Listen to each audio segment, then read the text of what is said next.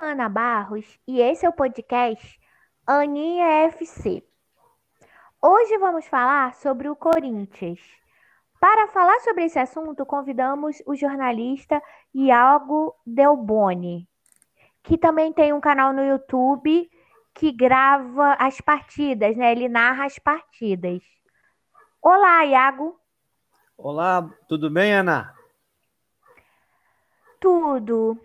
Iago, eu queria saber de você quais são as perspectivas do Corinthians para o Brasileirão é, que estamos para esse Brasileirão 2021. Muito bem. É, primeiro, um, um prazer, um privilégio participar do seu podcast. Agradeço pelo convite. É, a questão do Corinthians é a seguinte: é, com a chegada de dois reforços fundamentais de Renato Augusto e Juliano muda um pouco a figura. Antes do campeonato, até a décima rodada, é, eu diria que o Corinthians só lutaria para não cair. Porque o elenco do Corinthians ele é muito fraco. Agora, com a chegada de dois jogadores que mudam o patamar, é possível imaginar que a equipe consiga chegar um pouco mais além.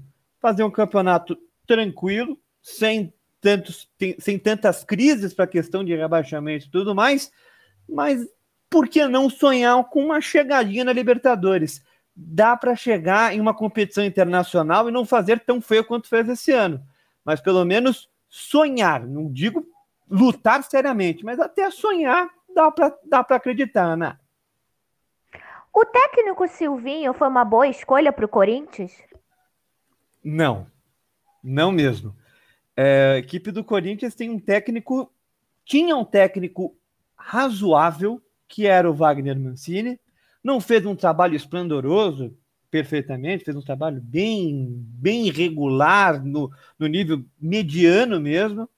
E agora tem um técnico que é, ele vai mais na base da identificação, mas você não nota uma, uma real é, adequação com o time. Ele não tem é, é nível para ainda não tem nível para comandar uma equipe de uma importância grande como tem o Corinthians, como tem o, exemplo, Fluminense, Flamengo, é, é, Palmeiras. Ele não tem nível, não tem estofo para lidar com o elenco. Insisto, o elenco é fraco, um treinador que não é adequado vai fazer o, o time oscilar. Situações como um jogo, justamente um jogo contra o Flamengo, que no primeiro tempo o Corinthians não jogou mal, o Corinthians inexistiu. E num jogo contra o Santos, que o Corinthians não teve apetite da vitória, tem muito do dedo do treinador. Faltou comando, faltou é, até para chegar para a diretoria e falar: olha, precisamos melhorar em muitos setores. Que não tá, que não, o time não consegue dar a resposta que ele precisa, até um, um sossego que ele precisa ter para ficar mais tempo na, na, na, na, no comando do time. Acredito que, ele, é, que a diretoria vai colocar, é, colocou como um, um limiar uh, o término do primeiro turno. Dependendo do resultado, dependendo dos três próximos jogos que o Corinthians vai ter, acredito que possam, ter, pode, possam ser, inclusive, os três últimos jogos de Silvinho. Pois é, eu ia até te falar isso, Iago. Eu vi uma partida, realmente, ver o Corinthians jogar estava dando sono um time muito apático, desorganizado. Realmente o elenco é fraco, à exceção do goleiro Cássio. Uhum. Uma outra peça aqui e ali, né? Fagner, que é um jogador que está muito tempo no clube. Mas aquele jogo com o Flamengo foi desesperador. Eu vi essa partida. O Corinthians era nada no primeiro tempo, foi completamente aniquilado pelo Flamengo, que poderia ter goleado demais. No segundo tempo, o Flamengo tirou o pé realmente eu fiquei horrorizada com essa partida do Corinthians e com outras que eu assisti. É, eu confesso que eu não vi essa última que o Renato Augusto estreou. O Juliano já tinha estreado antes e dado um bom volume ao time, né, na criação das jogadas. O Renato Augusto, nessa última partida, ele fez um golaço. E você acha que o Renato Augusto foi a melhor contratação do Corinthians nesse ano? Eu acho que não foi a melhor deste ano, mas a melhor dos últimos três anos. É, vale a pena e não é exagero, porque a equipe do, porque o elenco ele é muito, ele é muito limitado. Você falou muito bem do, do jogo contra o Flamengo. Você que é do Rio, o pessoal do Rio que deve, não deve ter tanto acesso assim. É, eu até brinco aqui no canal que eu narro jogos, além do. Na, vou até fazer um merchanzinho, viu, Aninha? Pode fazer. na, na, central do Timão eu narro os jogos, né? É, majoritariamente, majoritariamente os jogos do Corinthians. É, eu até brinco que o Corinthians tem três níveis de atuação: nível bom, nível ruim e inexistente. Contra o Flamengo, o Corinthians do primeiro tempo inexistiu. No segundo tempo, ele jogou mal. Porque para você jogar mal, você tem que jogar a bola. O primeiro tempo, o Corinthians simplesmente não jogou.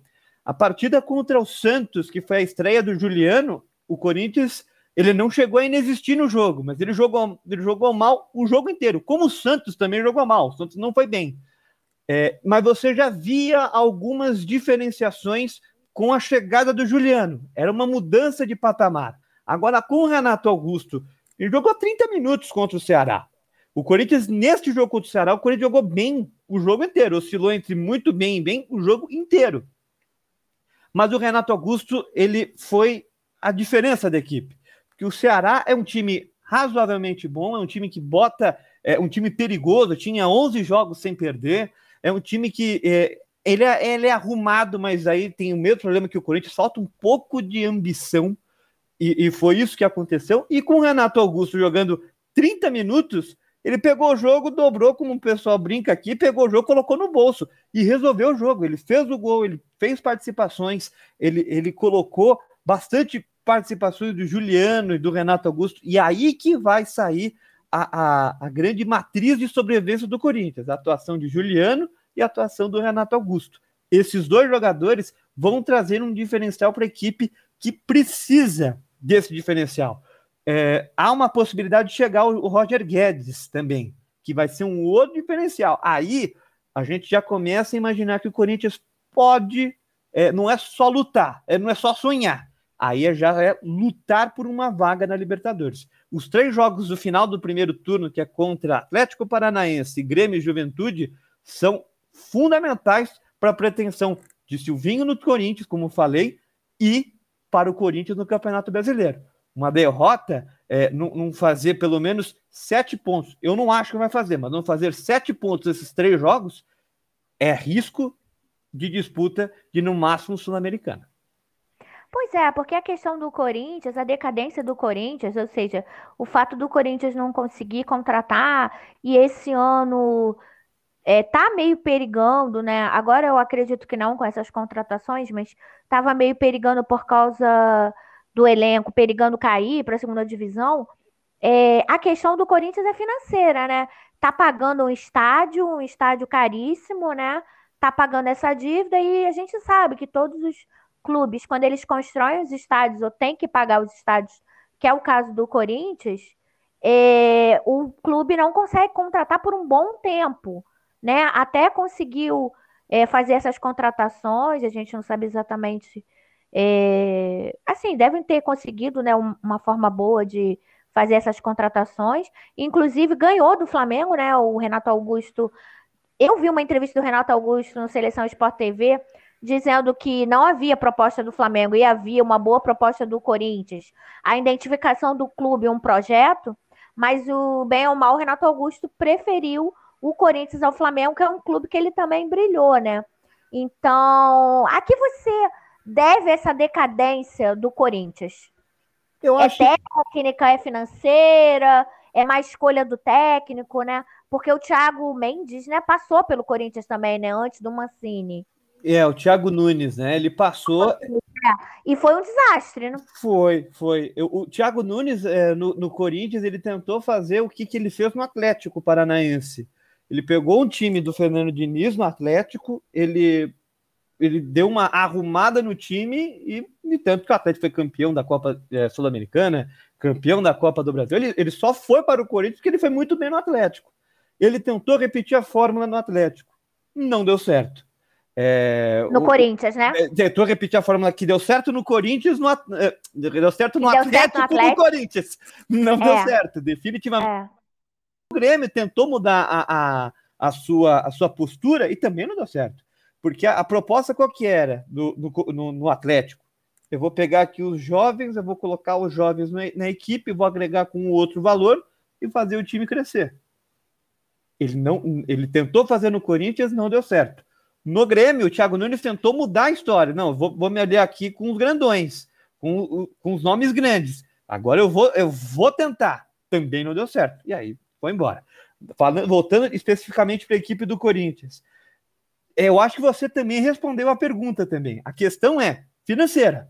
Não tem grana. O Corinthians é um time insustentável. O Corinthians, o Corinthians é uma equipe quebrada. Ele não tem, o Corinthians não tem altos investimentos, não tem, não tem é, altos é, é, patrocinadores. É, o Corinthians oscila muito naquela fase, naquela, na, na, base da campanha, do nome, não porque o Corinthians, porque o nome vai jogar, porque a, a camisa vai ajudar. Às vezes não ajuda, né?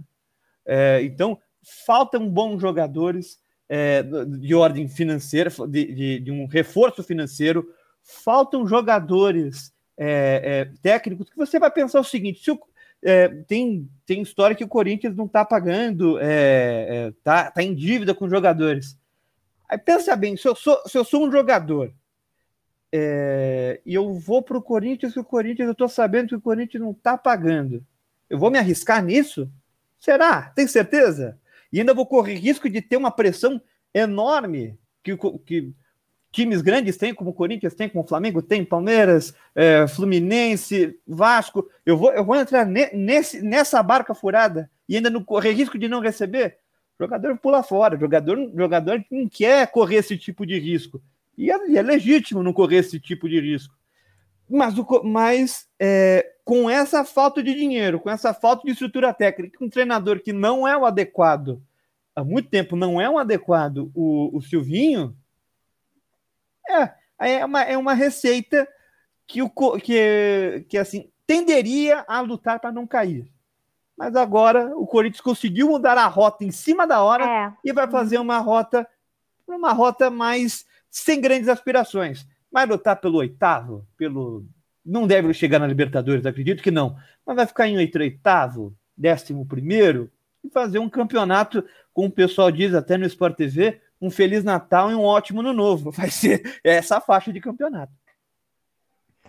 Pois é. Iago, eu queria muito te agradecer. Foi assim, realmente um prazer você topar o meu convite. Nós nos conhecemos lá naquele curso de comentarista em 2018, que foi muito legal, né? Do D360. Então, até o próximo podcast. Até o próximo, muito obrigado pelo convite. Tá devendo uma visita aqui em São Paulo, Aninha. Vai ser um prazer te receber.